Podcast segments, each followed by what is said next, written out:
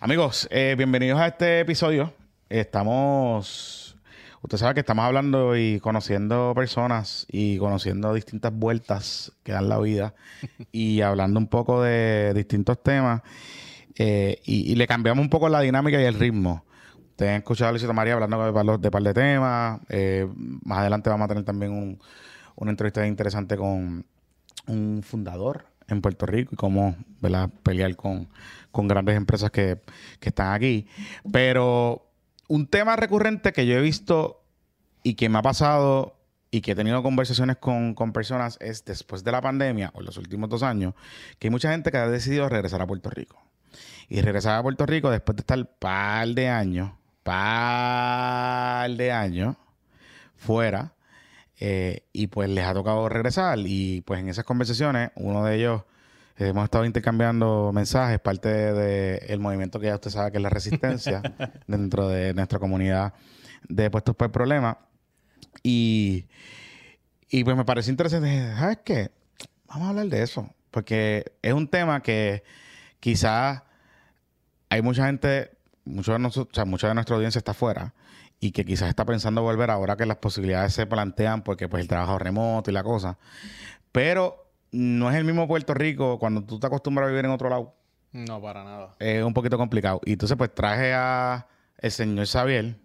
Saludos, saludos, saludos. Xavier Báez. Carlos Xavier Baez. Carlos Xavier Y Baez. Alvarado, porque tengo madre y se Exacto. escucha esto, Esa- mami. Te, te va a dar, sí. Pues, y y qué bueno que viniste para acá y que te puedes sentar con nosotros a hablar un poco. Pero mira, ¿tú ¿sabes qué? Hablando en, en- de esos temas que estábamos hablando, yo te preguntaba, o sea, ¿cuánto tiempo te estuviste afuera? Eh, bueno, primero que nada, la resistencia representando. Sí. Y el velo, acredítate. este, Paga. ¿Qué debes? ¿Qué debes? eh, yo estuve afuera alrededor de ocho años. Yo me fui, a mí me reclutaron directamente desde la universidad, la Universidad de Puerto Rico, recinto Mayagüez. ¿Tú, eres, ¿Tú eres del colegio también? Yo soy del colegio de la mejor universidad de Puerto Rico. Ay, Dios mío.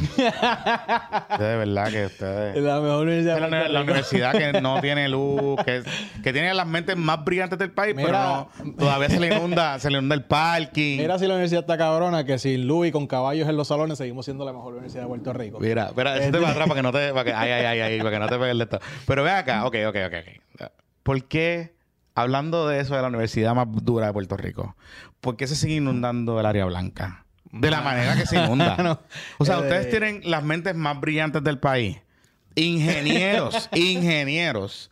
Y todavía, sea, yo me gradué en el de la UPI, me gradué en el 2009.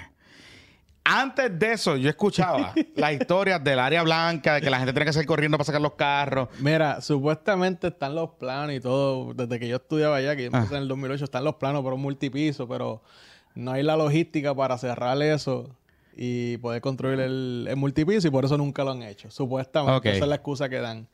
Este, pero sí, arreglen eso porque muchos cajos se han perdido ahí. Es que está, es que, o sea, más allá de los carros, en verdad está un poquito bochornoso.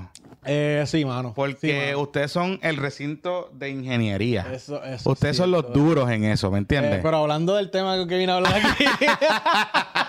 Entonces te, reclu- ve acá, te, re- te reclutaron, tú, fue- tú, tú eres de las olas que reclutan allí, que van a buscar Sí, a, a- está- a los muchachos. A mí me reclutaron directamente desde la universidad este, en tres instancias, porque primero tuve dos internados, Ajá, uno aquí en Puerto Rico y otro en Estados Unidos. Eh, ¿Puedo decir la compañía? claro. Yo primero trabajé con Johnson Johnson aquí en Puerto Rico, fui reclutado directamente de la universidad. Después trabajé con Goldman Sachs. Ajá. Eh, uh, capitalista. Eh, Ah, aprendí lo mucho de duro, duro.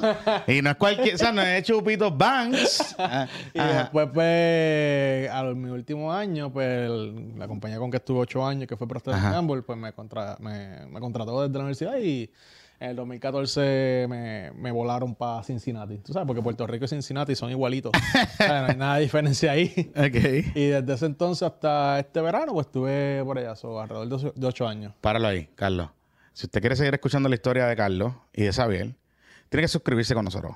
Va a ir a www.patreon.com diagonal puestos por problema.